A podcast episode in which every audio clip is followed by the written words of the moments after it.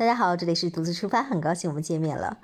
因为疫情的原因哦，大家已经很久没有去到泰国了，所以听众有留言说，能不能借此机会聊一聊关于泰国的历史？那好吧，那我们就可以简单的聊一聊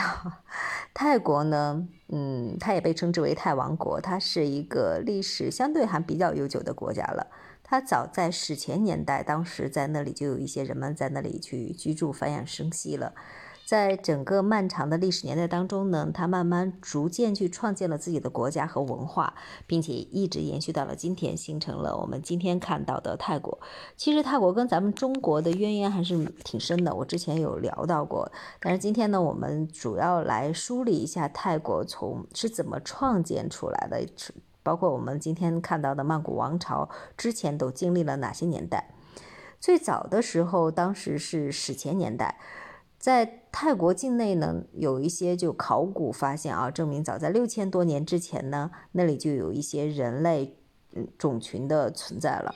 最初登上统治地位的种族呢，是古高棉族和古孟族的拉瓦人和野人。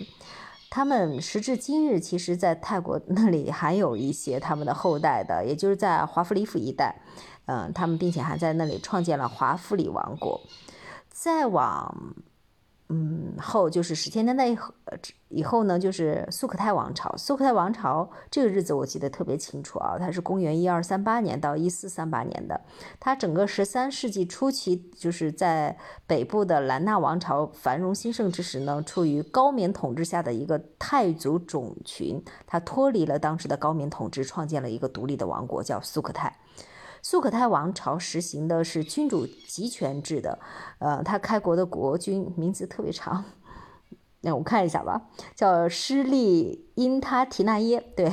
是这位国王，他首都当时设在了都城苏可泰，也就是我们今天看到的那个苏可泰府那个地方。再往后就是大成王朝了，苏克泰王朝之后就大成王朝。大成王朝是公元十十四世纪中期的，当时是居住在湄南河下游的泰族人，在乌通王的带领下，他后来创建了大成王朝。大成王朝呢，很多人就也把它叫做阿育他耶王朝。他后来逐步，呃，控制了他周边的一些小的国家，包括呃苏克泰国的一些大部分地区啊。可以说，在大成王朝期间，他当时的面积国土面积是很大的了，甚至还扩张到了整个的印度支那半岛呀、新加坡呀、槟城半岛这些地方。呃，大成王朝是怎么样去败下来的呢？一直到被吞武里王朝。给替代了。通辽王朝是在公元一七六七年的时候，当时缅甸大军经常去攻打那个大成王朝，去他攻陷大成王朝的首都阿育他耶之后呢，郑信这个郑信之前听过泰国专辑的应该知道，郑信跟咱们中国这个可以说是派去的有很深的渊源。他当时带领了五百勇士突出了重围，他退到了。占他五里城，并且重新招兵买马，反攻了大城。当年又收复了首都大城，但是由于当时的大城在战火中损坏的也比较严重，很难去修复了，并且呢，当时缅甸当时他们对那个大城的地形啊什么都已经很熟悉了，如果再继续在大城里去建都的话，它非常不利于缅甸的一些。呃，入侵去防范他们的入侵啊，因此呢，他后来迁移到了湄南河南岸，建立了一个新的王国，叫做吞武里，啊，也就是我们后来称的吞武里王朝。那吞武里王朝怎么过渡了曼谷 王朝，至今就是怎么了，又后来变成曼谷王朝呢？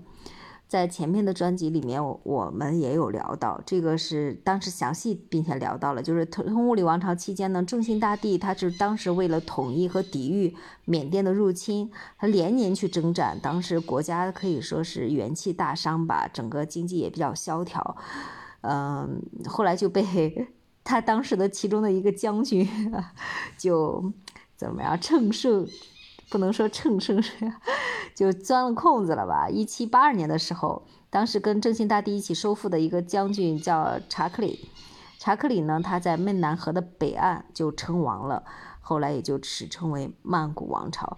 一直史至到今。所以有些人说他这个曼谷王朝是偷来的，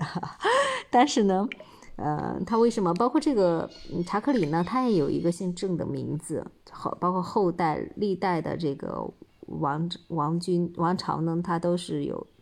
姓郑的。他们还有一个这这个的话，具体的我们之前聊过，大家感兴趣的可以再去听一下。好了，那我们今天关于曼呃泰国的历史就简单聊到这里了。那我们下期节目再见。